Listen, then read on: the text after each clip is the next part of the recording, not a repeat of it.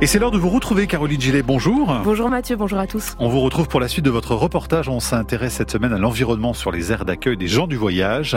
Et pour ce deuxième épisode, on retourne en périphérie lilloise.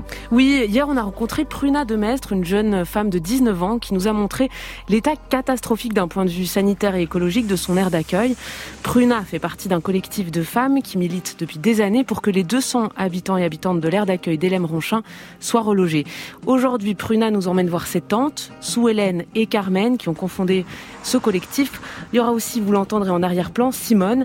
Mais juste avant, euh, là, ce que vous entendez, c'est un extrait du petit film Nos poumons, c'est du béton, qu'elles ont réalisé ensemble pour dénoncer leurs conditions de vie. On part les rejoindre donc dans leur chalet. En chemin, Pruna me montre le chemin aspergé aux pesticides qui longe l'air d'accueil et qui présente une autre source de pollution. Donc, on passe par une petite porte dans le grillage et juste derrière, il y a un grand tas de terre et puis un champ. Euh, le fermier vient et en fait il, il récolte son blé. Mhm. Comme tu le sens là, il y a le vent, donc euh, il va tout venir en fait, tout le blé qui reste coincé dans son dans sa machine, bah, tout vient sur nous. Donc c'est peu agréable, pour dire, et à la fin ça gratte pour enlever ces, ces vêtements parce que ça reste collé et ça gratte toute la journée. Après on a des plaques rouges en fait, ceux qui sont allergiques et tout. Ici, on rentre dans un petit chalet. Euh. Alors là, c'est ma, Bonjour. c'est ma tante qui fait partie du collectif, euh, c'est une, des fondatrices. Et là, il y a c'est mon oncle. Enchanté. Ah, il y a deux petits chiens. C'est vous. Merci. c'est le petit noir qui joue beaucoup avec l'autre.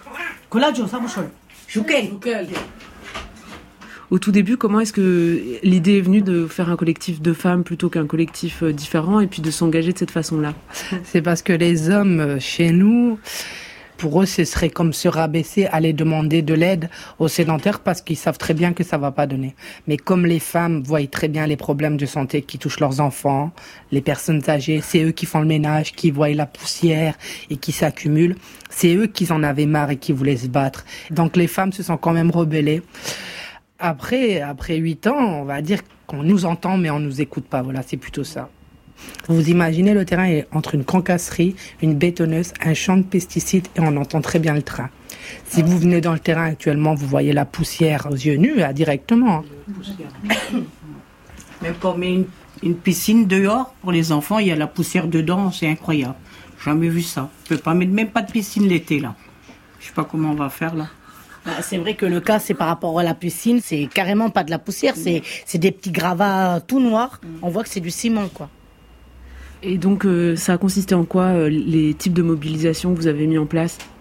On a eu une dernière manifestation, comme d'habitude, on a, on a marché jusque la Melle.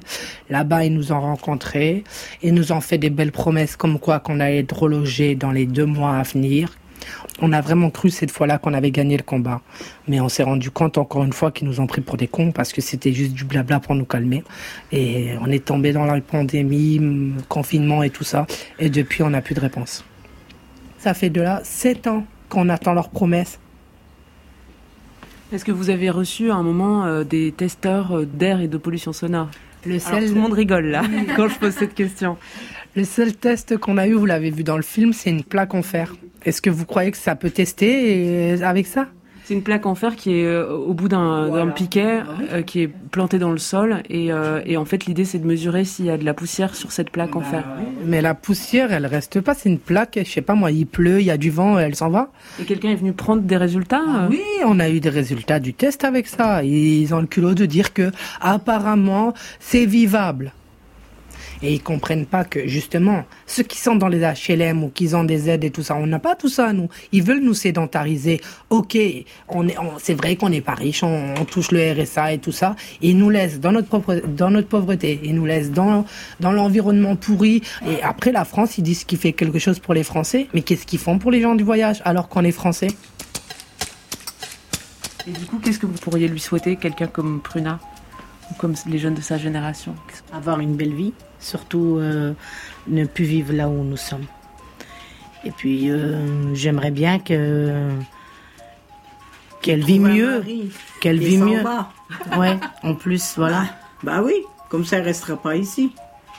Tu cherches un mari, Pruna Non, pas pour l'instant. Pour celles et ceux que ça intéresse, je vous le conseille, vous retrouvez le film du collectif de femmes Nos poumons c'est du béton sur la page du reportage La Terre au carré sur franceinter.fr. Demain, Caroline. Demain, on part pour Toulon rencontrer William Hacker, jeune juriste issu de la communauté des voyageurs, qui s'est dit que pour que les choses changent, il fallait commencer par recenser les aires d'accueil et la pollution qu'on y subit. C'est ce qu'il a fait. Eh bien, on vous suit demain à la même heure. Bonne journée. Bonne journée. France Inter.